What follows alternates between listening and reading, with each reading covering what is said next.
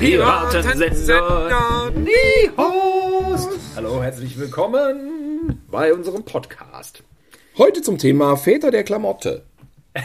Ja, okay, so kann man es natürlich auch nennen. Ja, man könnte es auch nennen Kleidung, Style, Styling. Du bist ja bei diesem Thema viel mehr der Kenner als ich. Ja, ich würde es mal so einleiten. Für gewöhnlich haben wir einen Podcast aus Köln und Berlin. Heute vielleicht eher von Mars und Pluto. Hä? Was? Wie, wie, wie? Bekommst du jetzt mit Sternzeichen oder was meinst du? Ich dachte, es sind Planeten. ja. Wir sind heute auf unterschiedlichen Planeten unterwegs.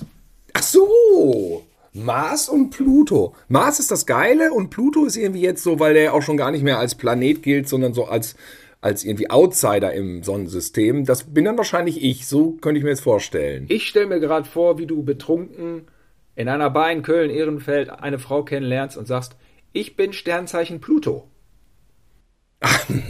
Ja, wie lange ich allein brauche, um das zu checken. Schrecklich. Das ist die Verbindung. Das ist die Verbindung zwischen den zwei Das ist Planeten. Verbi- Das ist nicht Nee, die lange ist das Leitung. Delay. Das ist das Delay. Ja, wir haben eine völlig unterschiedliche Herangehensweise, aber wie wir wissen, in einer demokratischen Gesellschaft ist keine richtig und keine falsch. Ja, ja, ja, ja. Oder Ach so, meinst du, ja. bringe ich hier schon wieder den Downer Politik rein. Scheiß auf Politik. Hm. Äh, in einer freien Gesellschaft. Ich weiß es nicht. Ist was, also Beurteilung, Bewertung. Das sind doch alles Sachen, die musste man sich jetzt abwerten in den letzten Jahren. Ja, also beim Thema Klamotten denke ich immer direkt an braune Korthose, die eng ist an Arsch und Eiern. Die kann natürlich bei einem Hippie-Girl, äh, sag ich mal, äh, erzählte Klasse im Jahr 1991 auch gut ausgesehen haben. Sicher, sicher, Siehste. sicher. Daran, ja, das stimmt. Aber ich äh, musste sie ja auch tragen und ich war einfach kein schickes Hippie-Girl, sondern ein so ein, so ein Blödian aus den 70er Jahren. In den 70er Jahren, es war nicht alles cool an den 70ern, ne? Viele von den modischen Accessoires wurden übernommen später in die 90er und wurden für hip erklärt, aber komischerweise kam die braune Kord-Latzhose nie zurück. Warum wohl? Ich rekonstruiere deine traumatische Modeerfahrung anhand eines Kinderfotos. Ja, Da war es aber doch eine Latzhose. Es war doch eine braune Latzhose und du hattest so eine Liam Gallagher Frisur, Liam Gallagher Pony. ja, das ist schön ausgedrückt. Tilo ist ein bildhübsches Kind gewesen. Ja? Ja. Okay. Ja, ist so. ja, wir waren ja alle drei süße Jungs so, ne? Ähm, Ja. Aber du warst ja schlank und, und blond und braun und ja, schon, schon, ja, vor, vor, vorzeigbar, muss man mal, muss man mal so sagen. Ne? Ja, danke. Ja, danke. Ja, du auch. Ja. Ich kann auch jetzt noch eine andere Story erzählen. Ja? Ja, erzähl mal die andere Story. Ich bin gespannt, was du da jetzt Also, auf, auf Halde hast. Wir haben hier zwei äh, Brüder in Niehorst, ähm, die wir sehr schätzen. Ralf und Axel. Und äh, Axel war gestern hier, der macht manchmal so ein paar so Sachen für, für unsere Mutter, so handwerkliche Sachen. Und ähm, er kam und sagte, hallo Tilo. Und ich sagte, hallo Ralf. Weil sein Bruder ist Ralf und ich dachte, es mir, es ist witzig, wenn ich, Ja, wenn ich zu Axel Ralf sage und weil er zu mir Tilo sagt. Ja.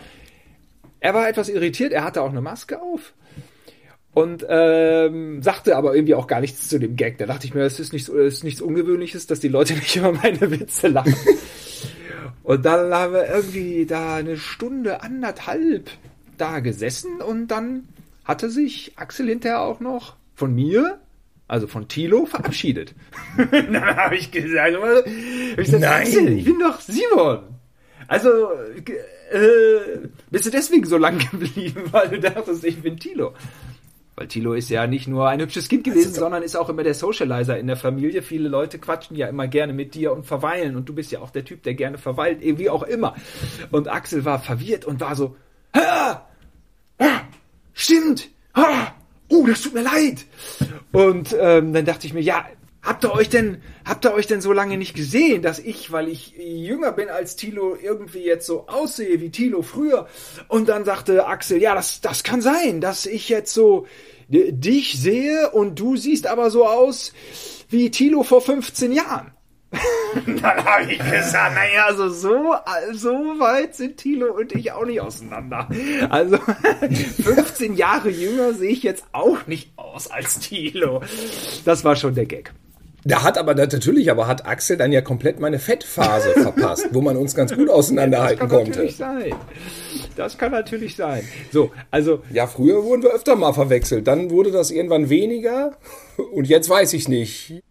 Das äh, Schlimmste war mal, wo ich in die Weberei kam und traf ein, äh, eine Dame, mit der ich eine, ähm, ähm, eine temporäre Liebschaft pflegte und die war total sauer auf mich. Also Weberei, das ist ein Kulturzentrum in Gütersloh und da war discomäßiges äh, Ambiente. Also freitagsabends war halt eine Party, ich kam rein, es war voll, es war halb dunkel. Und sie war sauer. Und ich so, was ist denn? Ja, was, was, was mir einfiele. Und ich so, was ist denn los? Was hast du denn? Ja, ich habe dich ja eben schon mal getroffen. Du hast mich überhaupt nicht gegrüßt. Hä? Ich so, was? Ich bin doch gerade erst reingekommen. Das kann überhaupt nicht sein. Ja, eh, sie hätte mir nett Hallo gesagt und ich hätte überhaupt nicht reagiert. Und ich stand da wie ein völliger Trottel. Und dann klärte sich auf, ich sag, komm mal bitte mit, komm mal bitte mit. Und dann bin ich mit ihr rübergegangen, hab sie praktisch an der Hand genommen und bin rüber zu dir gegangen. Hast gemeintest du den? Ach so, da hat sie gesehen, da hat sie dich nämlich gegrüßt, dich angesprochen und du hast überhaupt nicht gerafft, wer sie ist. Ja, und sie dachte natürlich, ich bin's. Und da hatte die uns verwechselt wie Schulze und Schulze. Also ich finde, also so ähnlich, ich sag ja immer, so ähnlich sehen wir uns jetzt aber auch nicht. Ich bin viereinhalb Jahre älter. Das kann doch nicht sein. ich war früher nämlich immer so ein cooler Typ, den alle gegrüßt haben, aber der hat nicht zurückgegrüßt. Ich habe nicht zurückgegrüßt. Mich haben einfach alle gegrüßt. Nein, das war ein Witz. Grüßen, das war auch immer so ein Thema früher. Ne? Wen grüße ich und wen grüße ich nicht? Echt? Und wenn ich den grüße, hoffentlich grüßt er mich zurück, weil wenn ich nicht zurückgegrüßt werde, bin ich ein Nichts, ein Niemand. Das habe ich irgendwann überwunden und sage eigentlich zu allem Stimmt. Hallo, yo. Stimmt, das hab ich ja, ganz hi, vergessen. Hi, yo. Naja. Bin dann so, Ja, man grüßt einfach besser alle. einfach- ich grüße aber auch manchmal dann hier im Fädel. Ich habe gestern noch wen gegrüßt. Ich glaube, den kannte ich gar nicht. Aber der guckte, der kam so grinsend und dann habe ich auch lieber gegrüßt. Ich wusste nicht, wer es war. Das passiert einem dann ja auch. Und die schlimmen Begegnungen, wenn Leute auf dich zukommen. Na, wie sieht's aus? Wie, wie läuft's denn so? Und du weißt partout nicht mehr, woher du diese Person kennst. Das ist völlig weg. ja, ja. Aber da, und da helfen nämlich immer Klamotten. Wenn man weiß, ach, das ist der, der immer die schwarze Lederjacke angehabt hat. Ja, ja, dieser Punkrocker. Unser eigentliches Thema heute. Klamotten. Ja, genau. Und da bin ich aber auch beim Thema, dass ich ähm, musikalisch diversen Splittergruppen angehört habe, das aber in meiner un, un, un, un, un, wie, nennt, wie nennt man das? Un, Unmodischheit. Unmodischheit. In meiner modischen, sagen wir mal, ähm, Legasthenie ähm, nicht, nicht zum Ausdruck bringen konnte, welcher Szene ich angehöre. Und das war auch von mir gar kein Rebellentum innerhalb des Rebellentums. Ich habe es einfach gar nicht hingekriegt. Ich wusste auch gar nicht, wo ich diese Klamotten hätte kaufen können, die die coolen Leute trugen. So, weißt du, diese... Ähm, dann- dann, hört man Hardcore und alle rennen mit diesen Baggy-Buchsen rum, die so runterhingen bis zu den Knien. Die hätte ich allerdings auch nicht tragen wollen, weil das sah für mich schon sowas von unbequem aus, dass ich dachte, oh Gott, kann ich niemals tragen, so eine Ballerbuchse. Ich fand es auch optisch nicht ansprechend. Ich sehe also immer aus wie Karl Arsch, war aber immer irgendwie Mitglied einer Szene. Ich weiß aber nicht, ob die anderen dann, möglicherweise gab es auch viel Lästerpotenzial, was dann auf mich abgefärbt hat, dass da, nicht auf mich abgefärbt, sondern was von der anderen Seite dann auf mich dann praktisch äh, angewandt wurde, ohne an, angewendet wurde, ohne dass ich es mitbekommen habe hinter der Kulisse. So, sagt, da kommt, hier, guck mal, da kommt der Typ wieder, guck mal, was hat der für eine Hose? Was, was hat der für ein Pullover an? Warum hat der unter dem Pullover noch so ein Hemd, wo oben noch so das Hemd rausguckt, der Kragen? Was macht der denn jetzt hier im IJZ bei Sick of It All? Was macht der denn hier? Also grundsätzlich muss ich sagen, habe ich mich auch schon hier und da über deine Modelegasthenie gewundert, weil du ja ein Hört, hört! absolut ästhetisches Bewusstsein hast, was viele Sachen angeht, äh, insbesondere Kunst, ähm, eine, ein Beurteilungsvermögen von wertiger Kunst, welches innerhalb von Sekunden abgefragt werden kann oder abgespult wird. Und dann, weißt du, ich hatte so ein orangefarbenes T-Shirt, wahrscheinlich for free irgendwo zugesteckt bekommen. Und, und das steht einem hellhäutigen Menschen nicht so gut. Das sind wir ja beide. Und dann dachte ich mir, ich brauch's nicht. Vielleicht nimmt Stilo ja einfach und nimmt da einfach so zum Pennen. Ja.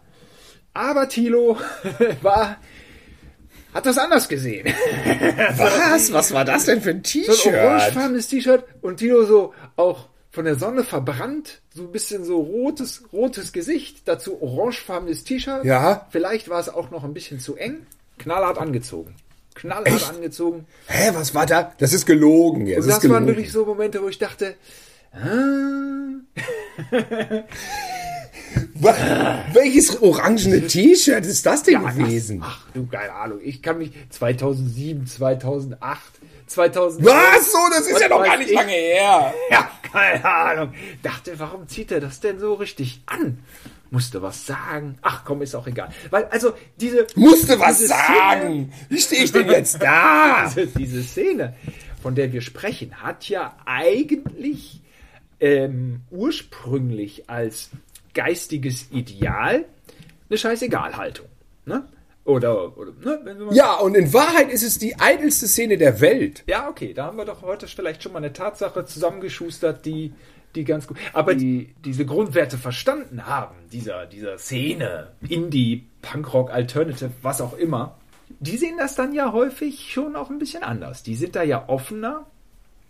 Und so ein Jan Hendrik, der ja, wie ich finde, stylmäßig, er ist eigentlich ein Style-Gott. Also Jan, Jan Hendrik Ja, das stimmt. ist immer sehr, sehr gut angezogen. Gut. Ähm, muss, muss man sagen, er ist auch ein gut aussehender Mann. Ne? Ähm, Ja, ja. Aber irgendwie stimmt da immer alles. Der Mann muss Auch als, als Captain Cosmotic sah er auch gut aus. Das war auch stylmäßig gut im Superheldenkostüm. Und äh, da muss ja geschmacklich schon auch irgendwas stimmen. Und der ist ja jemand, der das äh, zum Beispiel an dir immer sehr geschätzt hat, was du für eine Scheißegal-Haltung diesbezüglich hast. ah, okay, gut. Glaube ich.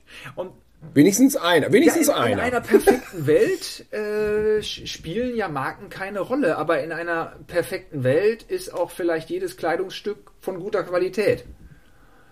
Ich bin ja, also ich bin, was das angeht, ja auch, also ähm, ich bin ja ein, ein, ein Mensch, dessen Penisgröße wahrscheinlich schon auf nationaler Ebene Legendär ist. Auf, äh, ja, einmal, einmal das, aber die reale Penisgröße war vielleicht schon mal 2011 nationales Diskussionsthema in der Popkultur. Ist, Nein, äh, keine Ahnung, vielleicht.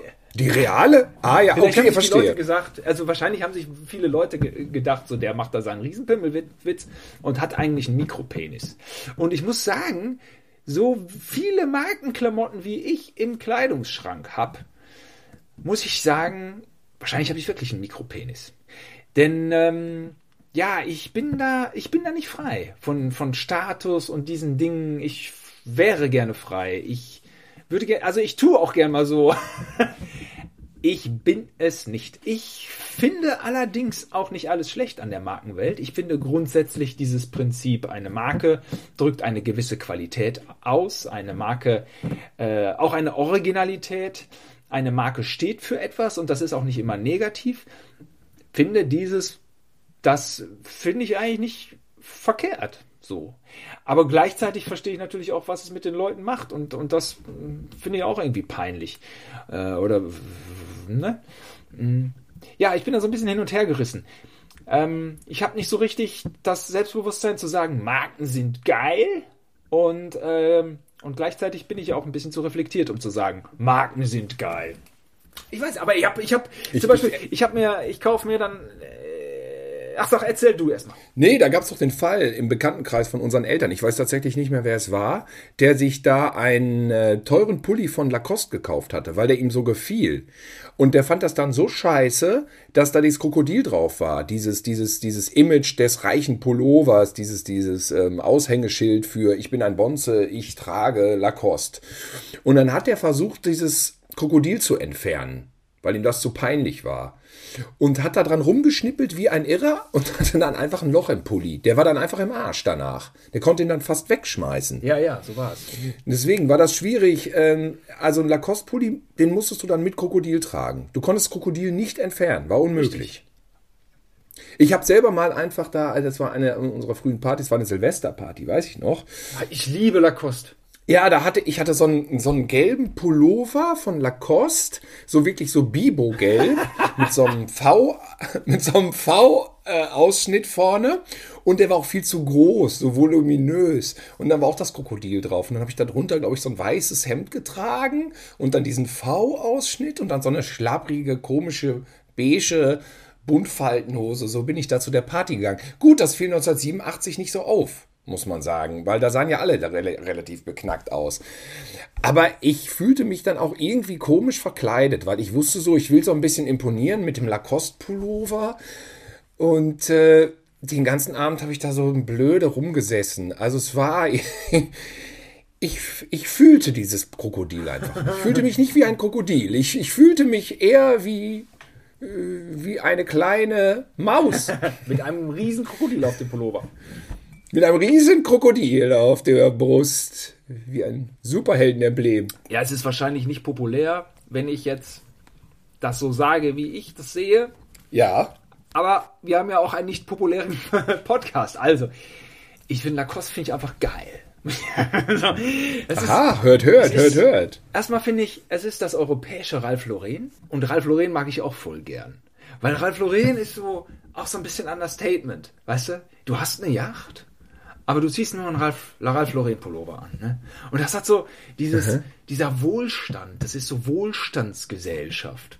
Und das ist so, mir geht's gut. Ja, und du hast vielleicht, hast vielleicht gerade echt einen miesen Dispo und dann ziehst du diesen Pullover an und lässt ihn auf dich wirken und denkst dir, was, life's good, man. Life's good. Ich hab alles gut hier. Ich hab, äh, ich hab diesen Pulli.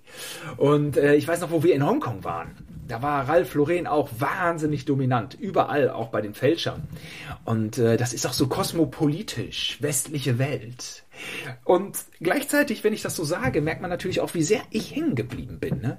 Einerseits bin ich wahrscheinlich der erste Mensch, der sich so, so markenaffin geoutet hat. Und äh, andererseits ist es dann so, ähm, aus heutiger Sicht würde ich auch Marken anders äh, bewerten. An, Marken werden auch anders bewertet.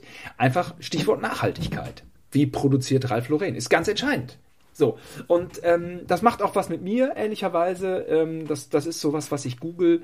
Ähm, und dann ähm, gestaltet sich das Bewusstsein schon auch irgendwie neu, was dieses, äh, dieses ähm, Marken, diese Markenempfindung angeht. Aber irgendwie, also Lacoste mit diesem Krokodil, ich finde, die Sachen sind sehr, sehr gute Qualität. Sie sind ein bisschen teurer, aber nicht viel teurer. Und ähm, ja, tatsächlich spielt Qualität nämlich manchmal eine Rolle. Lacoste, Ralph Lauren, die Sachen sind immer bequem auf der Haut. Meine Meinung, meine Erfahrung. Und wie sind die Klamotten von Camp David? ja, Camp David habe ich natürlich auch schon gekauft für so Comedy-Shooting-Kram. Ah, hört. Die sind ja erstmal wahnsinnig hässlich, dieses wahnsinnig plakative Logo. Äh, Werbeträger Nummer 1, Dieter Bohlen. Der kriegt Kohle von denen, dass er diese Rotze trägt, ne? Ich meine, selbst ich als totaler Klamottenlegastheniker muss sagen, das ist ja die Oberrotze, wenn da diese ganzen Buchstaben draufstehen und dann, wenn dann so Silber und Gold und dann hinten noch so ein Spruch, ich finde, und dann so ganz eng, ich finde das zum Kotzen. Ja, dieser Maritim-Look wird dann immer so, dieses, dieses äh, Mittelmeer-Schicki, auch so Yachtkrams, wie heißt denn dieser Look, so Segel-Yacht-Look, auch in Billo, ne? Ähm, schlimm. Ja. Schrecklich. Ja. Ich meine, ich meine, gut, ich damals auf dem Bauernhof immer funktionale Sachen eingetragen. Ich weiß noch, irgendwann war Roger mal da und dann hatten wir ganz früh die Idee, mal in eine Stadt zu fahren. Ich glaube, da waren wir aber auch so vielleicht 13, 14. Und dann dachte man so, wow, wir fahren jetzt mal mit dem Fahrrad in die Stadt. Und äh, ja, okay, lass uns das machen. Und dann waren wir auch in der Stadt bereits. Und dann meinte Roger so, ja, aber dass du jetzt mit diesen Klamotten in die Stadt fährst. Ich so, was meinst du denn? Ich wusste überhaupt nicht, was der meinte. Und ich hatte wirklich Dreck am Leib. Ich hatte so eine zerschließende Joggingbuchse, die so dunkelblau schimmerte. Und ich hatte so einen Football-Pullover an, den wir von irgendwem vererbt hatten. So einen komischen, engen Football-Pullover. Und beides waren so Arbeitsklamotten vom Hof. Und glaube ich, dazu trug ich auch weiße Socken mit, mit, mit, mit Sandale. Und so rannte ich dann da in der Innenstadt rum. Roger fand es komplett deplatziert. Und ich dachte, was willst du denn? Ist doch, ich muss doch jetzt hier nicht zu einer Hochzeit. Ist doch, ist doch, ich habe es nicht begriffen. Ich habe es nicht begriffen. Wenn ich jetzt zurückdenke, verstehe ich es schon. Und ich sage, wie konnte ich denn so in eine Stadt fahren? Also völlig eine absolute Katastrophe von Outfit. Also wirklich, die, die Leute haben mich garantiert für, für ohne Wohnung gehalten. Damit möchte ich keinen diskriminieren. Das gibt bestimmt auch, ne, möchte keinen diskriminieren, aber ich sah auf jeden Fall wie wohnungssuchend aus. Das wird man hier ja wohl noch sagen dürfen, wie ich aussah. Es hört nicht auf, dass man Klamotten haben kann, anziehen kann, die in der Außenwahrnehmung irgendwie in der Gesellschaft durchfallen. Es hört nicht auf. Man denkt immer, jetzt kann man kaputte Jeans tragen. Jetzt ist alles möglich. Aber es gibt dann doch immer diese feinen Gesetzmäßigkeiten. Ich werde mich auch, äh, ich werde mich auch immer an das ähm, Zitat von Ice-T erinnern, wie der sagt, er kann weiße College Kids nicht verstehen, die mit kaputten Hosen in die Schule gehen. Er kommt aus Verhältnissen, wo kaputte Schuhe, wo, wo er kaputte Hosen tragen musste. Es macht für ihn einfach keinen Sinn, ah. vorsätzlich kaputte Hosen anzuziehen. Du hattest ja eine kaputte Hose, aber weil die Hose halt auch kaputt war, es war ja jetzt kein, keine italienische Designer-Jeans. Nein, ich hatte in den 90er Jahren, war ich teilweise zur Grunge-Zeit. Da war ich eine Zeit lang einigermaßen im Gleichgewicht mit der Mode.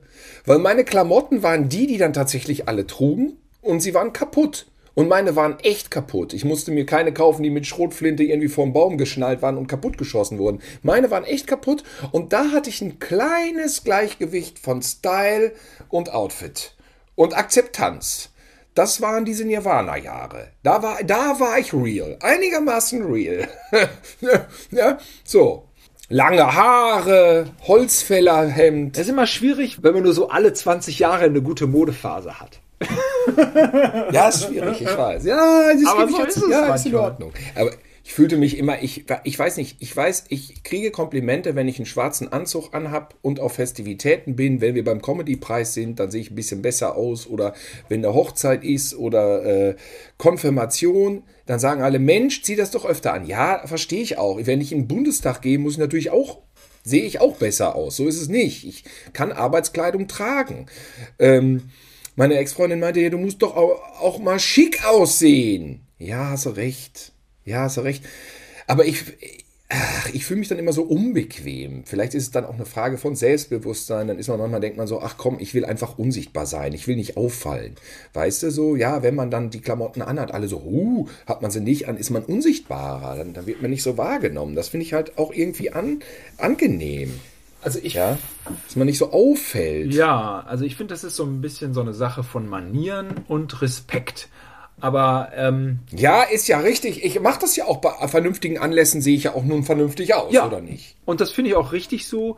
Und das hätte ich aber auch irgendwann anders gesehen, ne? wo man so diesen Skateboard BMX Sportsteil als äh, absoluten ähm, als absolute Lebenseinstellung hochgehoben hat wo sich alles andere dem beugen muss, ja. wo man es dann abgelehnt hat, sich äh, dem Anlass entsprechend anzuziehen.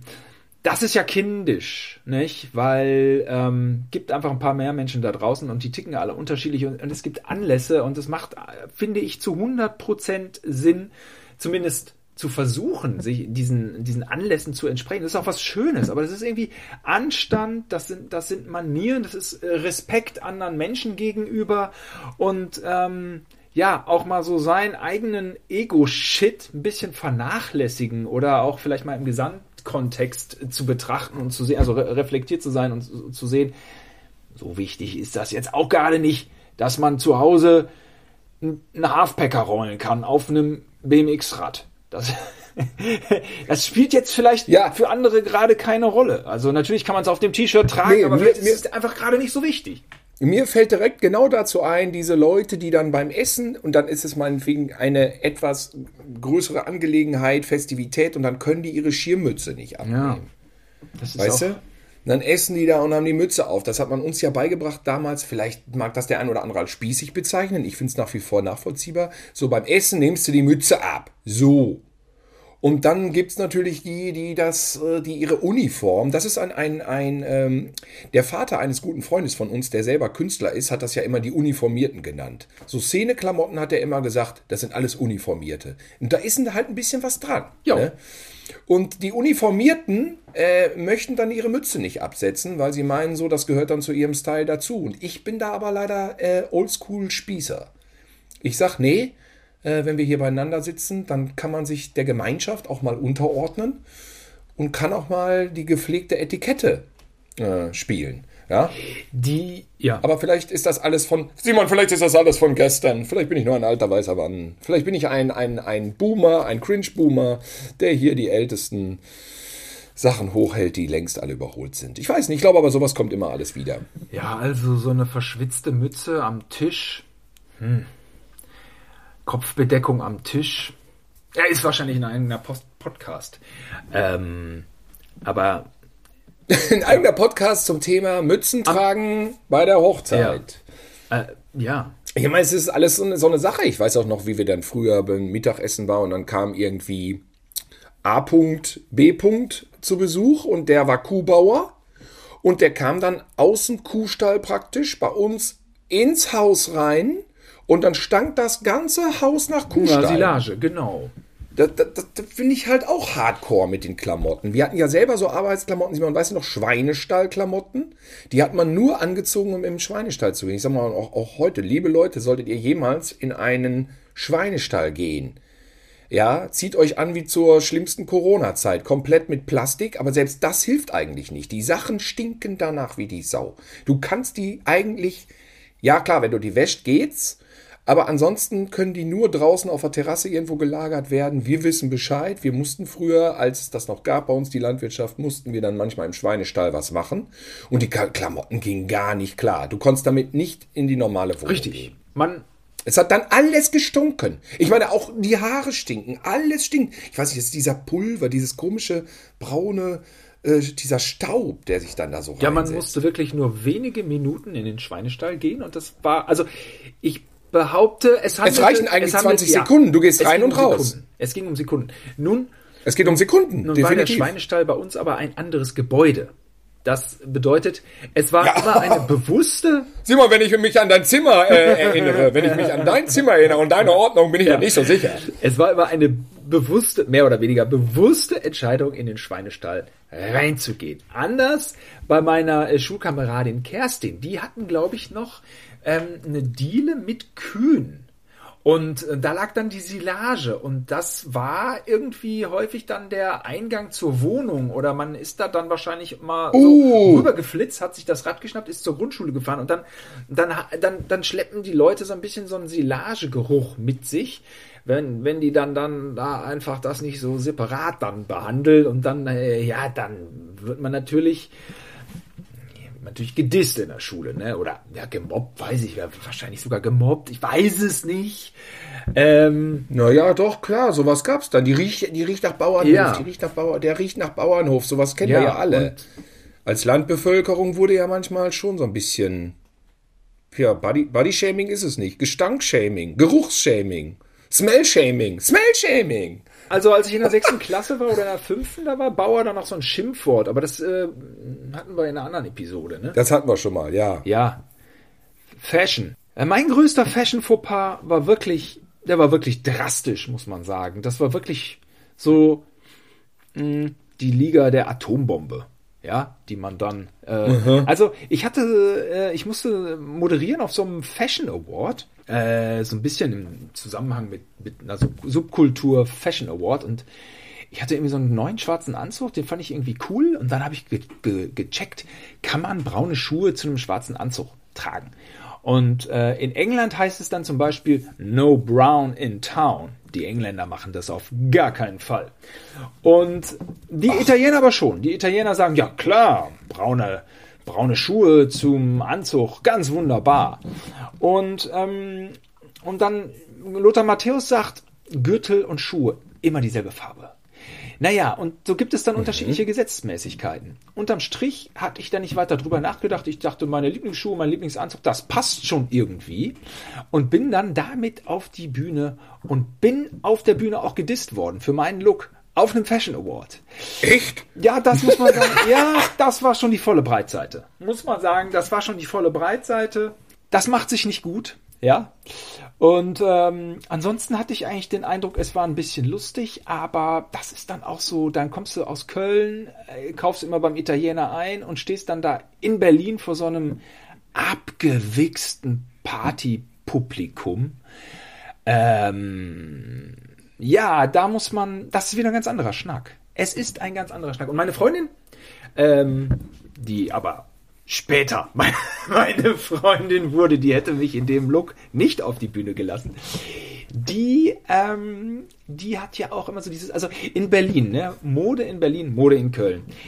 In Berlin ist eigentlich ganz entspannt so. Ähm, du sollst dich nicht verstellen, du sollst so sein, wie du, wie du bist und, ähm, und, und vor allem, du kannst eigentlich alles machen. Du kannst eigentlich alles machen. Das ist das, was ich so höre. Du kannst eigentlich alles machen. Aber dann, dieses eine, das kannst du auf gar keinen Fall machen. Du weißt aber nicht, was dieses eine ist, was du auf gar keinen Fall machen kannst. So, also ähm, es ist, hm, es klingt so leicht, aber es ist dann im Detail wieder irgendwie dann doch total schwierig. Und dann gibt es so wahnsinnig viele Epochen, so wahnsinnig viele Tendenzen. Dann hatte ich da doch wieder irgendwie was gekauft und da war da Ralph Lauren Mütze, die war da reduziert dachte ich, das ist gute Qualität, das nehme ich mit. Zu Hause meine Freundin so, guck dir mal das Emblem an. Das ist ja das ist viel zu groß. Und ich gucke und denke so, Scheiße. ja, ist, die also die Marke, Marke die Marke ja, war zu also groß also da drauf. Der, der, es war aber ein Original, es war jetzt keine ja, Kopie. Ja, Original. Aber der Polo-Reiter war viel zu groß. Ich dachte so, nein, wie peinlich. Da meinte sie, ist nicht schlimm, ist ja eine gute Mütze. Ist einfach nur wichtig, die Haltung, mit der du sie aufsetzt. Die Haltung ist wichtig. Ähm, Aber Simon, was, was ist denn der Polo-Reiter? Äh, kennst du nicht diesen Polosport da, den die äh, Prinz William und so Prinz Harry machen? Ja. Äh, das ja. ist ja das. das Markenzeichen von Ralph Lauren ist doch der Polo-Reiter. Ah. Ach, okay. Wie, wie Lacoste mhm. Krokodil ist da so ein Reiter auf dem Ah, Polo, ich verstehe. Mit einem Poloschläger. Ah ja, ah ja. Na, guck an. Die Haltung. Also irgendwie muss man dann diese Mütze so tragen, ist meine Interpretation, dass man dir ansieht, dass dir die Marke scheißegal ist. Ja, also wenn du jetzt, äh, wenn ich jetzt eine fette Nike-Jacke hab und wenn ich fette Nike-Turnschuhe hab und dann habe ich auf dem Kopf noch diesen Ralph Lauren Reiter und genau so zurechtgezupft, dass man ihn gut sieht, das wäre die falsche Haltung. Mhm. Das wäre dann wieder so ein bisschen peinlich. Ja, so, hä, überall diese Marken. Ähm, also muss man es so ein bisschen rotzig als Assistent, nein, also so, nur so beispielhaft, oder? Ähm, ja, sind ganz viele Sachen. Nicht zu sehr präsentieren. Nicht zu, viel, nicht zu sehr präsentieren. Ich habe mir eh so auch einige Ralph Lauren Sachen gekauft, die musste ich alle wieder zurückbringen tatsächlich. So hat sich das. also meine Markenaffinität ist, ähm, was die Marke angeht, so ein bisschen auch zurückgedrängt worden. Äh, die musste ich alle zurückbringen, was ich alles schon mir gekauft habe und dann zurückbringen musste. Das war doch, nee, so viel ist eigentlich nicht. Meine Freundin bringt mir aber auch selber immer so Sachen mit. Und ähm, sie verfolgt so das Prinzip, wenn dann richtig, ne? Aber wenn nicht richtig, dann auch günstig. Ich krieg Pullis stapelweise äh, von so diesen, von günstigen Anbietern. Äh, jetzt auch nicht, ja, Fast Fashion ist ja auch ein bisschen schwieriges Thema. Nicht unbedingt nur Fast Fashion, aber so günstig. Und dann habe ich mir mal irgendwann so einen Mantel gekauft von einem Label, was sie auch gut findet. Und dann habe ich den mitgebracht und ich so, guck mal hier. Und dann hat sie gesagt, mm, na, gefällt mir nicht so richtig. Weil, wenn ich diesen Mantel haben will, dann muss der vom Originallabel sein. Das sagt sie. Ich, dieser Mantel, Mantel, da er war von einem guten Label, aber eben nicht von dem Original. Also Burberry war das Original. Der Burberry Aha. Trenchcoat. Es war eine, es war eine, äh, eine Ab, wie sagt man noch, ein Abklatsch vom Burberry Trenchcoat. Ja, verstehe ich. Das kenne ja selbst ich. Zwar teuer, zwar hochwertig, aber sagt sie, nee. Ja, da musste ich los, muss ich das Original kaufen. Nein! Ah, oh, das ist aber streng.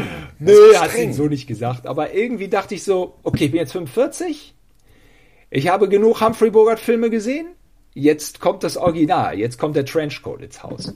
Und das ist mein bestes, exklusivstes, tollstes Klamottenteil, was ich habe. Und tatsächlich, den trage ich sehr, sehr oft und sehr, sehr gern. Der ist toll. Und damit fühle ich mich richtig erwachsen und immer gut angezogen. Naja, und Einen gewissen Status hat Burberry natürlich auch. also Kleidung kann glücklich machen. Ja, dazu muss ich aber sagen, da fällt mir noch eine zweite Story ein, die auch dich betrifft. Da waren wir nämlich mal drehen eine Woche in LA. wir waren in Also LA, in Hollywood, in Beverly Hills und da bist du, da sind wir alle zusammen in den Laden reingegangen und hatte ich auch jede Menge Fragezeichen über dem Kopf, imaginäre. Da hast du dir diese Prada-Schuhe geholt. In so einem Laden da vor Ort. Ähm, wo sich äh, äh, unser Regisseur damals der die ganze Zeit, der Producer die ganze Zeit drüber lustig gemacht hat. Ich glaube, er war aber nur neidisch damals, weil er sich diese Schuhe selber nicht leisten konnte. Das weiß ich nicht mehr. Wie hat er dich genannt, Simon? Weißt du das noch? Nee. Die Prada-Muschi hat er dich genannt. Die Prada-Muschi, die Prada-Muschi. Die ganze Zeit hat er dich dann noch da auf, äh, aufgezogen.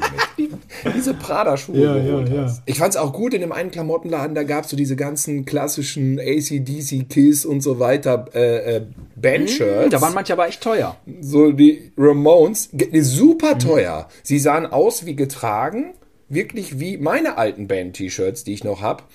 Und äh, waren äh, so unfassbar teuer. Nee, aber ähm, ga- auch ganz schon kurz 20 Jahre her, ne? Es ist 20 Boah. Jahre her. Und es waren original Band-Shirts, die allerdings 20 Jahre alt waren. Bist du sicher, waren die nicht auf alt gemacht? Waren die wirklich alt? In dem feinen Laden da? Wir in einem Designerschuppen? Ja, wir waren in so einem, das war so ein voll krasser, fetter Beverly Hills Klamottenladen.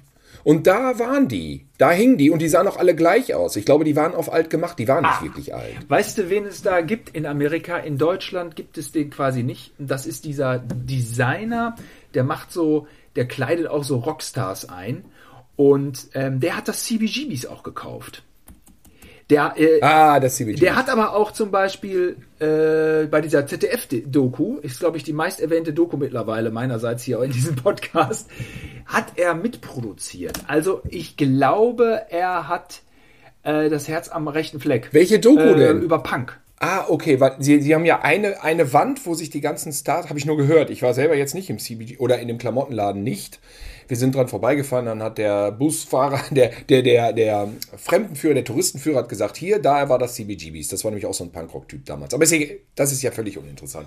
Jedenfalls angeblich diese Wand, wo sich alle Stars drauf verewigt haben, da haben die so eine äh, fette Glasscheibe drüber gemacht, dass das praktisch wie so ein Kunstwerk in dem Klamottenladen jetzt ist. Es ist erhalten worden. John Varvatos heißt er. Und den kann man sich wirklich okay. merken, weil plötzlich äh, stehst du in so einem Laden in Amerika und diese Preise, die sind so unfassbar hoch. Ich war ja auch im CBGBs und dachte, ich kaufe mir jetzt irgendeine John Varvatos Jacke, um eine zu haben. War nicht drin. Also du warst in dem Klamottenladen. Ja, drin. ja. Naja. Ah, dann hast du diese Wand ja auch gesehen mit dem Plexiglas. Ja. Stimmt. Ach, Ah, ja. Original Club. Ja, ja, genau, habe ich, habe ich. Und ähm, Mhm. die sind nicht zu bezahlen, diese Klamotten. Wirklich äh, Jackett 2000 Euro. Sehr, sehr teuer. Aber klar, Gott, oh Gott. ja, Iggy Pop hat das dann an, ne? Ähm, Trotzdem ist das nicht so richtig peinlich. Also, weil der ja auch so, so die Szene irgendwie hier und da unterstützt und ja, mein Gott, was, was, wenn wenn Anthony Kiedis oder so, wenn der sich so ein Dingen kauft, ist dem ja auch egal. Ich weiß es nicht. Also, ich habe ich habe da nichts von. Und ähm, ja, das mit den Preisen ist so eine Sache. Diese Prada-Schuhe übrigens waren reduziert und das war ein sehr guter Preis. Und die habe ich bis heute. Die sehen immer noch, ich habe Immerhin, ja. Ja. guck, wenn die noch heile sind, dann hat sich das ja auch irgendwie wieder rentiert. Ja, ich habe einige Prada-Schuhe, man glaubt es kaum, ne? Vier oder fünf. Ja, die, die habe ich dann so zum Anzug an, ne? Ja. Ich habe mir da ja auch eine äh, Secondhand Iowa äh, Baseballjacke gekauft, weil ich so auf dem Slipknot-Trip war. Da war gerade das zweite Album. Aber die, es war keine, war es eine Slipknot-Jacke oder stand nur Nee. Iowa drauf? Für mich war's, für mich ist es bis heute die Slipknot-Jacke. Aber ist ja Quatsch. Hast du dir auch noch eine Gasmaske dazu gekauft oder so eine Clownsmaske? Und dann bin ich da durch die Mall in Amerika und da rannte einer hinter mir her. Ey, ey, warte mal. Kenn ich dich nicht aus Iowa? Und ich so, ach so, nee, ich bin nur, einfach nur so ein blöder deutscher Poser, der sich hier so Sachen kauft. Kenn ich dich nicht aus Iowa? Ah, vielleicht aus Niehorst. Ja, ich, äh, Niehorst meinst du? Nie, äh, Iowa, Niehorst. ja. Ich kann mich noch erinnern, wo du in Köln sagtest, ey, hier gibt's Schuhe ganz günstig. Und dann bin ich direkt hin. Das war irgendein Laden und dann hatten die Schuhe runtergesetzt, die waren noch echt gut und dann habe ich mir direkt vier Paar gekauft. Ja, bei Kemken. Und die, genau, und diese, diese blauen Chucks, die trage ich heute noch. Und äh, das waren drei gute Paare und eins davon, die fand ich vom Prinzip auch gut, die waren nur zu eng. Und ich war echt so in dieser Phase so, naja, ich habe sie mir jetzt aber halt gekauft. Ne, da muss man sie auch tragen. Und dann habe ich sie ein paar Mal angehabt und mir taten jedes Mal die Füße so dermaßen weh. Beim Autofahren habe ich sie ausgezogen, bin in Socken Auto gefahren, weil mir die Schuhe zu eng waren. Ich habe sie trotzdem getragen. Und das war dann aber, ich bin ja sehr nachhaltig durch meine Politik, meine Klamottenpolitik im Endeffekt. Ähm, aber das war der Moment, wo ich dann gesagt habe, okay, dieses eine Paar kann ich jetzt nicht mehr anziehen. Ich möchte keine Schmerzen mehr haben. Und ähm, tja, da musste ich die ausrangieren. Hm, normalerweise nicht meine Art, aber das eine Mal war ich konsequent. Alle wegschmeißen, Tilo. Ansonsten finde ich jetzt reden, es weggeben, weggeben. Ja, ich weiß. Das ist aber das Ding. Es ist ein großes Thema, Nachhaltigkeit. Und ich muss sagen, ich trage meine Klamotten ja tatsächlich, bis sie auseinanderfallen. Ich habe dann eben die schwarze Hose fünfmal dieselbe schwarze Hose. Es ist so bei mir so wie bei in einem Film Last Action Hero mit Arnold Schwarzenegger, wo der da einmal macht doch ähm, dieser Junge dann da den, den, den, den Schrank auf und dann hat er seine braune Lederjacke da einfach 20 Mal nebeneinander. So ähnlich ist es bei mir auch.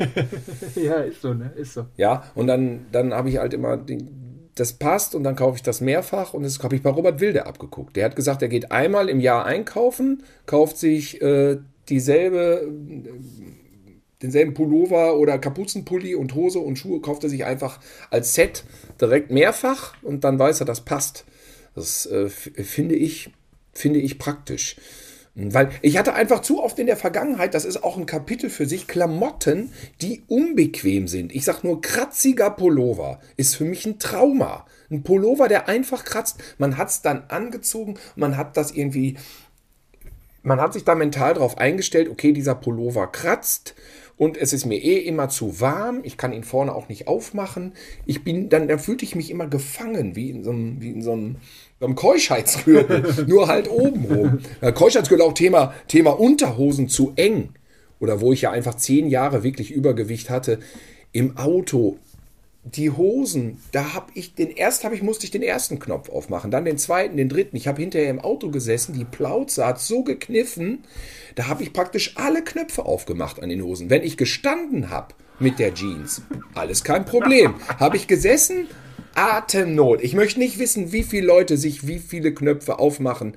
Im Auto, im Kino. Ich habe auch im Kino gesessen mit offener Hose. Da wusste ich, jetzt kommt der Abspann. Ich muss anfangen, die Hose zuzumachen, damit es nicht zu sehr auffällt. Wenigstens jetzt schon Im mal Atrium. vor dem Abspann schon mal den ersten Knopf. Im Nein, es hatte nichts mit Pornokino zu tun. Absolut nicht. Damals wäre es praktisch gewesen so. Oh, ich habe eh so eine fette Plauze, ich bin im Pornokino, da kann ich ja direkt. Ich muss sowieso, die Hose muss ich sowieso aufmachen, weißt du? Ob ich nun irgendwie 70 Kilogramm wiege oder 170.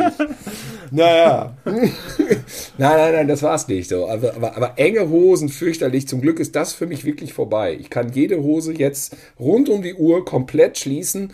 Und dieses Thema ähm, oberster Knopf muss auf, hat sich zum Glück erledigt. Ich kann nur sagen, das ist, das ist ein, ein Zugewinn an Lebensqualität. Es ist auch schon wieder fast Kannst du dich noch an äh, die zehn Jahre her. Da, also wir haben ja immer fleißig unsere, also genau Baggy-Hosen, so war ja alles möglich. Die Hose hing irgendwie runter oder. Habe ich nie, nie angehabt, nie oder, angehabt. Oder, aber ich erinnere mich an Strumpfhosen, die im Schritt auch immer so hingen auf Höhe von Oberschenkel. Ja. Weißt du? Vielleicht konnte ich deswegen die anziehen. Diese Strumpfhosen, man hat sich die versucht so richtig eng zu ziehen, wie bei Superman, dass die Klöten richtig zur Präsenz kamen. Aber es ging nicht. Man hat zwei, dreimal gespielt, dann hat man ein Puzzle gemacht oder mit Playmobil, die Playmobil Piratenschiff. Und dann zack, dann war der Schritt bei der Strumpfhose schon wieder auf Oberschenkelmitte. Schreckliches Gefühl, wenn ich dran denke.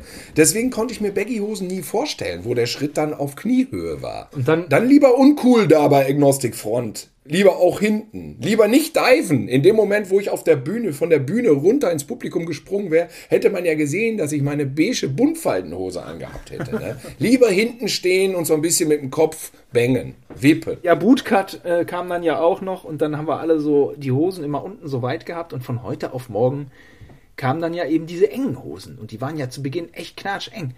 Ich weiß gar nicht, wann das war. Das kam mhm. auch so ein bisschen auch mal wieder über die Subkultur rein, so Alternative Emo-Bereich.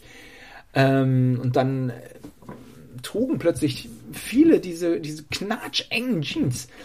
Und das ja, mhm. wann, wann kamen die? Vielleicht 2010 fing das an, sich oder 2008 fing das an, sich so langsam abzuzeichnen. Da äh, hatten die Leute wahrscheinlich diese Hosen in Schweden schon seit fünf Jahren an, so ungefähr. Also Schweden ist auch wahnsinnig früh mit den Trends, ist der Wahnsinn. Ähm, aber so, es wurde dann ja schon auch eng, vielleicht im wahrsten Sinne des Wortes eng, 2011, 2012. Und da war ich dann ja auch schon so Mitte 30 und dann plötzlich so eine enge Buchse. Ja, da muss man auch, sag ich mal, äh, zufrieden mit seinem Körper sein. Und das ist man dann nicht vielleicht immer. Dann hat man mal so drei, vier Kilo zu viel und Mann, wurden die Hosen enger. Ich hatte irgendwann das Gefühl, dass mir das die Eier zerdrückt. Habe ich die Story mal erzählt mit meinem Ei. Ich hatte so einen Schmerz im Unterleib an der Seite. Ich dachte immer, ich habe immer zu enge Unterhosen. Und ich habe dann, das, die Unterhose ist zu eng. Und dann habe ich eine ganze Zeit lang diese weiteren Unterhosen angezogen. Diese, wie, wie nennt man sie nochmal? Boxershorts. Boxershorts. Bestimmt 15 Jahre lang nur Boxershorts. Weil ich immer dachte, das klemmt mir die Eier ein. Und bin zum Arzt gegangen, habe ich gesagt, ich habe ich hab Hodenkrebs. Da hat der Arzt mich untersucht. Haben sie nicht. Ist alles in Ordnung. Was sind Sie denn mit Ihren Eiern? Ist doch alles in Ordnung. Und dann weiß ich noch, dann war ich in Friedrichshain mit Martin und Sonja saufen. Und ich glaube, es war sogar eine Astrobar. Da hatten die eine Bekannte getroffen morgens um vier und ich habe mit der gequatscht und ähm, die war Physiotherapeutin. Und da habe ich gesagt, ja, du bist Ärztin, ey, jetzt mal unter uns, ey, dieses Ei, ich weiß nicht, was mit meinen Eiern ist, weil ich war besoffen und ich war offen. Ich dachte, das ist eine Medizinerin, ich kann mit der in, äh, unter vier Augen mal sowas austauschen. Und das konnte ich auch. Und da hat sie gesagt, nein, es ist nicht dein Ei, es ist dein Rücken. Du hast zu wenig Rückenmuskulatur. Das ist das Ding. Du musst deine Rückenmuskulatur stärken, weil diese Bänder gehen quer durch den Körper und es fühlt sich an wie von vorne, aber es ist der Rücken. Ja, da dachte ich so, wow. Und wer hat mir die Linderung dann verschafft? Wer hat mir den Trick fürs Leben gezeigt, damit ich die Rückenschmerzen nicht mehr habe? Simon, weißt du noch, wer es war? Äh, ich? Ja. Ach, guck an. Auf Sylt. Auf Sylt. Wo ich reinkam ins Hotelzimmer und wollte dir sagen, wir gehen jetzt los äh, wir drehen, kann auch Norderney gewesen sein, und du lagst auf dem Boden und machtest so eine Pilates. Ja, ja, ja. Den rechten Arm hoch und das linke Bein. Ja, ja, ja, hör bloß, hör bloß auf. Warum? Lutz hatte auch letztens bei Instagram irgendwas gepostet, wie er seinen Rücken trainiert. Dann hat er sich auf den Boden gelegt und das weiß jedes Kind. Jedes Kind weiß das. Ja, aber ich weiß, ich weiß, das weiß jedes Kind, aber das war das. Muskulatur ist essentiell. Also jeder muss so ein bisschen. Ich weiß, ich rede, ich rede ja auch nicht von letzter Woche. Das ist ja schon auch schon 20 Jahre Kannst du her. Lutz sagen, dieses Instagram-Video ist ungefähr so wie, wie äh, Praxis Dr. Hasenbein, wenn Helge Schneider erklärt, wie man Tee kocht.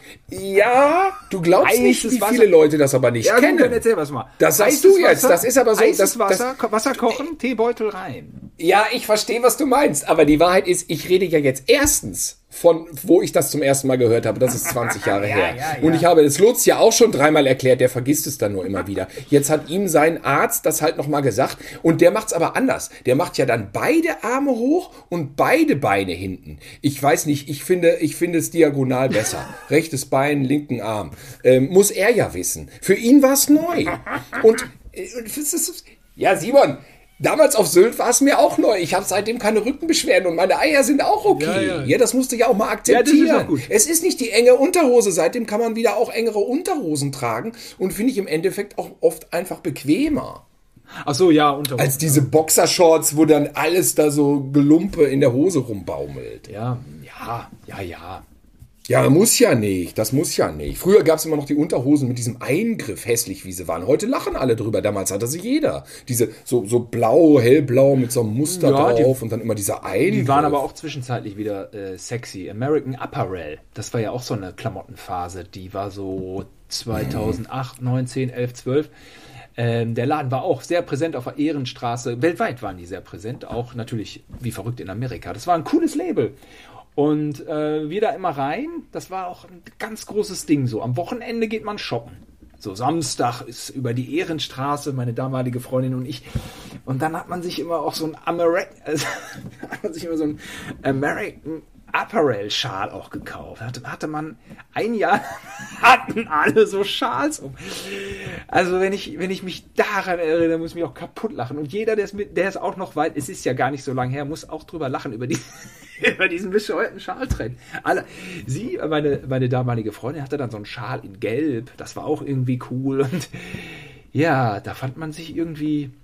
Das war äh, totschick. Echt? Alle hatten. Habe ich schon wieder nicht mitgekriegt. Ist schon nicht schlimm. Ist eigentlich eher gut, dass man, ne, also das, ähm, so manche Sachen sollte man auch gar nicht mitnehmen, aber ist ja auch egal, ist auch immer so eine Geldfrage. Wie viel habe ich eigentlich gerade im Portemonnaie? Beziehungsweise, so bis zum 40. Lebensjahr hatte ich echt das Gefühl, oh, wenn ich mir irgendwie was Schickes kaufe, das macht mich glücklich so. Äh, wenn man dann irgendwie gut verdient hat und dann bin ich da immer in einen so einen Laden gefahren, die hatten da so italienische Klamotten und dann dachte man halt auch immer, man hat was Gutes. Also ich habe da immer meist reduziert gekauft. Ähm, ein paar, paar Pinunsen habe ich schon ver verballert, muss ich schon sagen. Doch, doch, ich habe schon für Klamotten einiges dagelassen. Bin jetzt deswegen froh. Ähm, mit meiner jetzigen Freundin habe ich so einen super Kompass, weil die äh, beruflich mit, mit Klamotten und Styling zu tun hat. Ähm, ich habe zwar einen Original Trenchcoat, aber ich habe eben auch fünf Sachen, die irgendwie ein Drittel von dem kosten, äh, als wenn ich sie mir damals gekostet, gekauft hätte mit irgendeinem äh, Label. Jetzt ist mir das Wort Kost Kost so durchgerutscht. Ja, weil du immer Lacoste Kost. ist für dich, Lacoste ist für dich, Kosten, Lacoste, das ist für dich alles ein Flow. Das kommt so direkt heraus. Nicht merkt ganz. Man, das Kost ist nämlich so ein Label, das ist das Edellabel von H&M. Bezahlbar, ah, sehr ah, okay. elegant.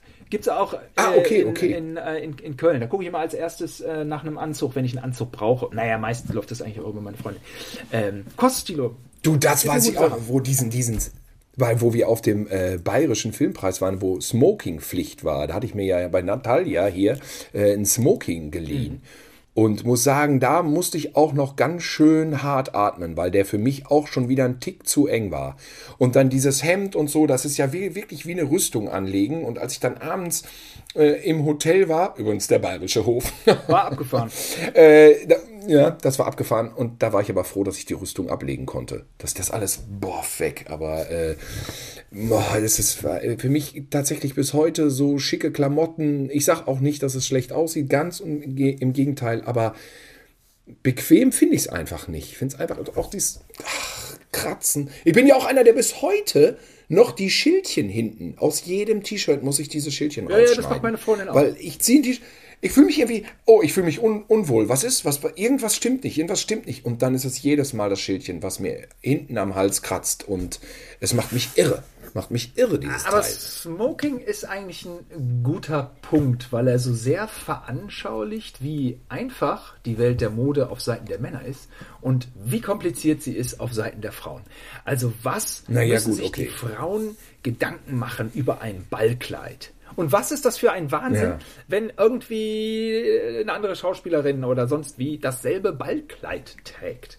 Und wir als Männer, ich meine, so ein Smoking, der ist ja echt, der kommt ja nicht so oft vor. Also ich kenne es aus Cannes und eigentlich auch nur vom Bayerischen Filmpreis. Und ich habe in Berlin eigentlich nie richtig äh, irgendwo äh, teilgenommen, wo Smokingpflicht war. Ich kann mich nicht wirklich gut erinnern. Es ist ja doch recht selten, aber es ist ja die der höchste Grad an Festlichkeit, den wir Männer ähm, ausfüllen können oder den man vorschreiben kann. Ne? Das ist ja der höchste Dresscode. Ja, ja.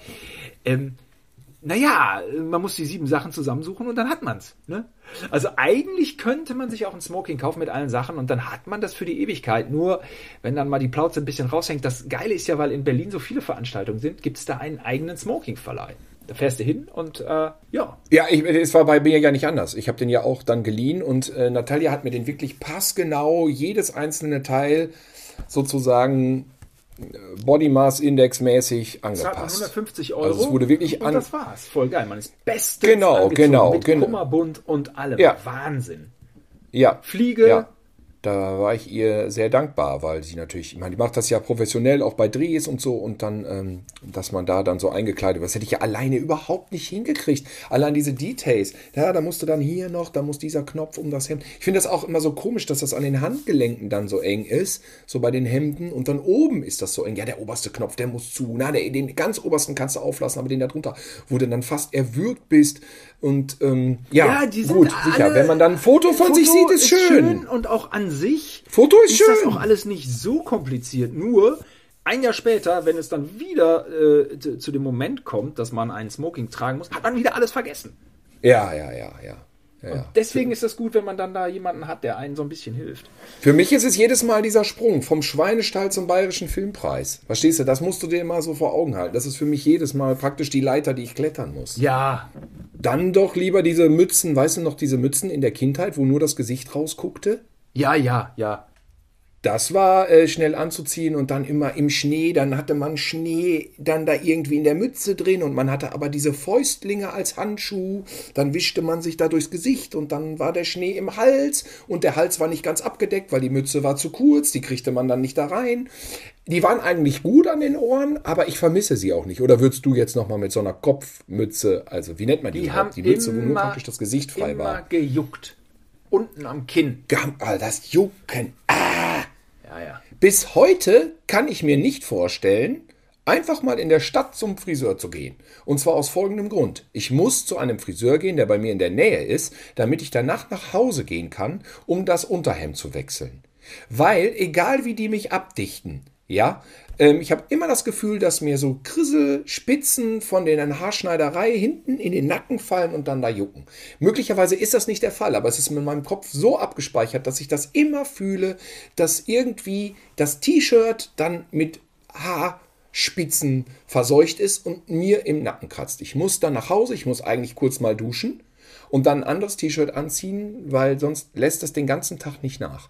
Und wahrscheinlich ist es auch so. Es ist, glaube ich, nicht nur imaginär. Ich glaube, dass tatsächlich die feinen Spitzen da reinrieseln. Und manchen Leuten ist das vielleicht egal, aber ich halte das Nein, nicht auf aus. jeden Fall, das ist so. Da sind ja wirklich ein paar Ne? Haarspitzen, die dann da drin liegen. Und wenn der, wenn der Ja, Umhang und nicht das ist auch- äh, dicht ist, also normalerweise mit so einem Krepp Genau, genau. noch mal, dann kann es auch mal dicht sein.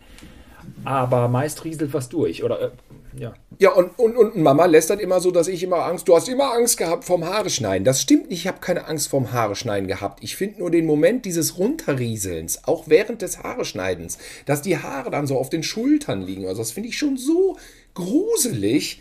Äh, das, das, oh, da kriege ich eine Gänsehaut. Wirklich, da juckt's und kitzelt's mich überall, wenn ich nur dran denke. Ich habe auch so eine Horrorvorstellung, aber die habe ich noch nie machen müssen. Stell dir vor, ein richtiger kratziger Pullover und du hast, du bist nass, so mit vielleicht warmem Wasser, kaltes Wasser, ist egal, du hast einen nassen Oberkörper und du musst dir so einen kratzigen Wollpullover drüber ziehen. Das wäre für mich eine Folter, da würde ich alles auspacken. Egal, ich würde jeden verraten, wenn man mir damit drohen würde. Ja. Ist hart. Ist hart. Weißt du, was ich meine? Ja, ja, ja, ja. So ein Kratzpullover. Kratz gab es ja früher auch immer. Kratzpullover und Pullover, die nicht gekratzt Mhm, haben. Bin ich heute noch, bin ich heute noch anstrengend. So, äh, manche, äh, hier, guck mal, das ist doch eine schöne Decke. Das ist keine Decke. Die Decke kratzt wie Sau. Ich kann mir die Decke nicht über die, ich kann mir die nicht über die Beine legen. Die kratzt. Aber das ist doch so eine schöne, was sind das? Schafswolle? Nee, was ist das? Welche, welche, welche, welche Wolle kratzt denn immer so? Ah, Es gibt, es gibt schreckliche Decken. Schreckliche Decken. Du, das war früher eine Folter. Da bin ich, da bin ich auch Das ganz war- penibel. das war früher eine Folter. Ja, ne? Das war, das war ja, früher ja. Folter, dich mit so einer, mit so einer Kratzdecke über die Beine legen. Alle haben direkt Mir gesungen. neulich auch eine erzählt, PCR-Test, so ein, so ein Stab da hinten in der Nase. Das war, Im alten Ägypten war das eine Folter. Da sind die Leute dran gestorben Ja. und das, davon kriegt man Krebs. Ah, Nicht?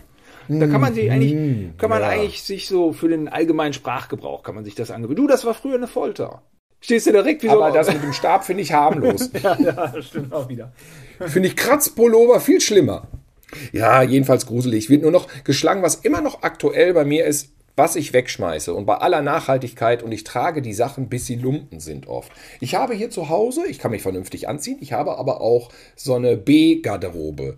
Und diese B-Garderobe, die trage ich eigentlich nur, wenn keine Gäste da sind. Weil dann sehe ich wirklich aus wie vom Rewe, als wenn ich da mein Geld verdiene. Und äh, die sind praktisch indiziert, diese Klamotten. Aber das ist einfach, das sind kaum noch Klamotten. Das war mal eine richtige lange schwarze Hose. Es ist jetzt fast nicht mehr über als ein Stringtanga. So viele Löcher sind da drin. So muss man sich das vorstellen. Aber ich finde es relativ bequem. Ich überlege auch, ob ich die vielleicht doch noch mal nähe. Ach, vielleicht schmeiße ich sie doch manchmal weg. Also sieht schon das aus, wie als wenn es schon weggeschmissen wurde, aber auch schon vor einem halben Jahr weggeschmissen wurde. So sieht das aus mittlerweile. Ja, was soll man machen? Ja, sieht ja keiner, Simon. Sieht ja keiner. Ich mache ja keine Selfie, mache ja keine Insta-Fotos damit. Ne? Nee, nee. Ja, Also, was ich aber noch sagen wollte, eine Sache schmeiße ich nämlich doch weg. Eine Sache schmeiße ich tatsächlich weg und das sind Socken, die in den Schuhen rutschen. Wenn die keinen Halt haben und immer so runterrutschen und man hat immer die Socken dann vorne so drin und dann werfen die Falten nach vorne und man hat die nicht mehr, die gehen schon Richtung Knöchel runter. Die sortiere ich aus. Da bin ich streng. ja, Das kann ich nicht aushalten. Socken haben sowieso eine ganz eigene Dynamik dann. Manchmal rutschen die, manchmal rutschen die nicht. Das verstehe ich auch nicht so ganz. Man, man, man steckt nicht drin, Man dann einfach. Ne? Man steckt nicht drin. Ja, genau. Ich gebe euch zu Hause nur mit auf den Weg, macht es wie ich, einfach alles schwarz. Schwarz. Tragt einfach nur noch schwarz. Ist keine Form irgendwie der Coolheit, aber man muss einfach sagen, es ist einfach. Mein Tipp an euch: ein Trench, Restkick. Und ein paar Prada Muschischuhe. Ach so, ja, die ziehe ich nicht mehr an. Aber Nein? ich hatte einen Prada-Anzug, reduziert gekauft, von 2000 auf 1000 reduziert. Den kannst du ja immer anziehen auf dem roten Teppich, merkt ja keiner. Und dann bin ich fetter klar. geworden, dann hat er nicht mehr gepasst, dann bin ich wieder dünner geworden, dann hat er wieder gepasst. Dann habe ich meine Freundin kennengelernt, die hat den noch verliehen. Was? Ich bin mittlerweile bei dem Prada-Anzug im Plus. Das ist natürlich geil. Vielleicht sollte ich mich doch jetzt mal ein bisschen, vielleicht sollte ich mal in mich gehen und doch mal eine ganze Klamottenpolitik Es überdenken. ist nicht immer alles rausgeschmissenes Geld. nee, stimmt. Wie auch immer. Das ist auf jeden Fall das, was ich hier heute mitnehme. Und man, es ist ja auch schön, wenn so ein Podcast, selbst unter Leuten, die sich gut kennen wie wir, noch einen Lerneffekt hat. Richtig, richtig. Und äh, das war ja wohl heute der Fall. Also, dann noch ein, äh, so mit anderen Worten, ihr habt heute viel gelernt. Ja, von meiner Seite vielen Dank fürs Zuhören und auf bald. Auch von meiner Seite, ich gehe jetzt ins Internet und bestelle mir eine knatschenge, grün, blau, weiß, rot karierte Buchse, damit ich einfach mal von dem Schwarz weg. Von Macht's wie ich. Acne. Tschüss. Das kenne ich schon wieder nicht, aber es wird bestimmt gut sein. Auf Wiedersehen.